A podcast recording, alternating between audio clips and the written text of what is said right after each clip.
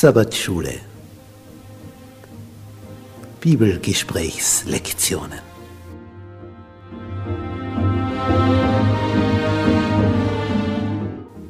In Christus ruhen.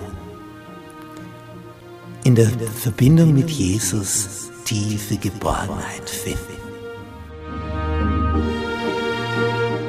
Jesus hat wie kein anderer Menschen aus ihrem Sumpf der Verzweiflung, der Hoffnungslosigkeit, des Hamsterdaseins im Rad herausgeholt, zu dem entscheidenden, zu dem tiefen, tiefen Leben, diesem Sinnerfüllten, wonach wir uns alle sehnen. Diese Szenen, die wollen wir tiefer betrachten, damit wir zu dem finden, wonach wir uns sehnen.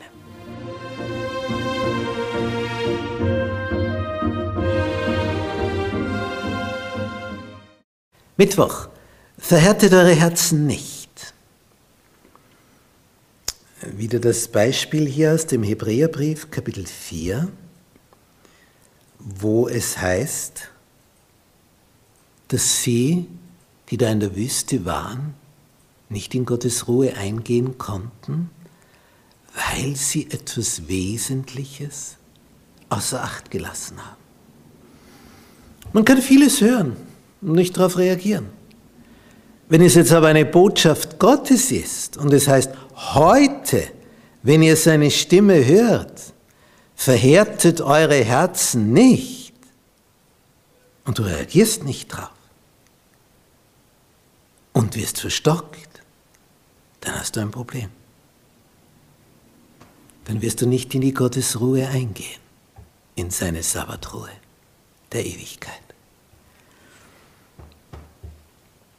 Er bestimmt abermals einen Tag, ein Heute, und spricht nach so langer Zeit, heute, wenn ihr seine Stimme hören werdet, so verstocket eure Herzen nicht.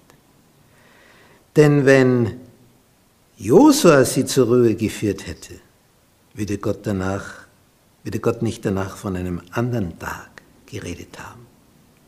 Es ist aber noch eine Ruhe vorhanden für das Volk Gottes, etwas Zukünftiges. Für die, die glauben, für die, die vertrauen. Und nur für die. Ohne Vertrauen ist es unmöglich, Gott zu gefallen. Ist nicht möglich. Denn dann tust du nicht, was er dir sagt. Nur wenn du ihm vertraust. Sagst du, ah, Gott hat mir gesagt so und so. Ja, dann ja, dann gehe ich in diese Richtung. Denn er hat es ja gesagt. Und sonst, ah, er hat es gesagt. Wie groß ist das Vertrauen? Wer zu Gottes Ruhe gekommen ist, der ruht auch von seinen Werken, so wie Gott von den Seinen. Also ein Bezug zum ersten Mosebuch, Kapitel 1 und 2, die ersten Verse in Kapitel 2 wo Gott ruhte am siebten Tage und den Sabbat segnete, ihn heiligte, weil er an ihm ruhte.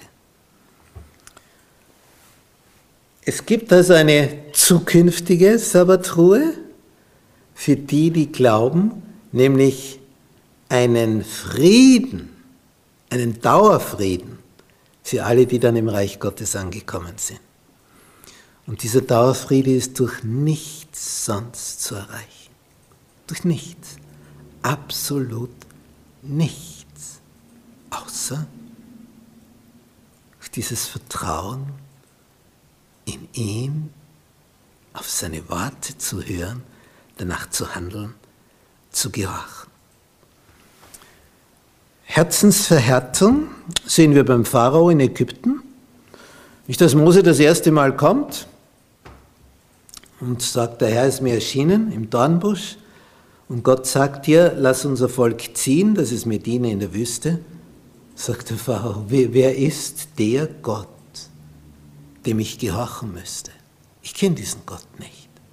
Interessiert mich auch nicht. Ich lasse euch nicht ziehen. Punkt, aus, fertig. Keiner reißt euch aus meiner Hand. Und dann macht Mose klar, aber dann passieren Katastrophen, Naturkatastrophen.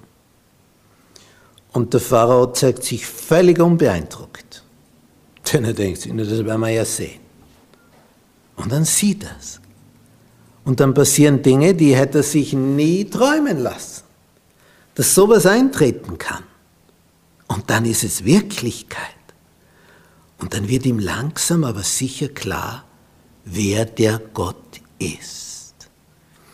Denn die Katastrophen steigern sich, es wird immer schlimmer und das Schlimmste ist dann, als es ihn in seiner eigenen Familie trifft und der Kronprinz getroffen wird und tot ist.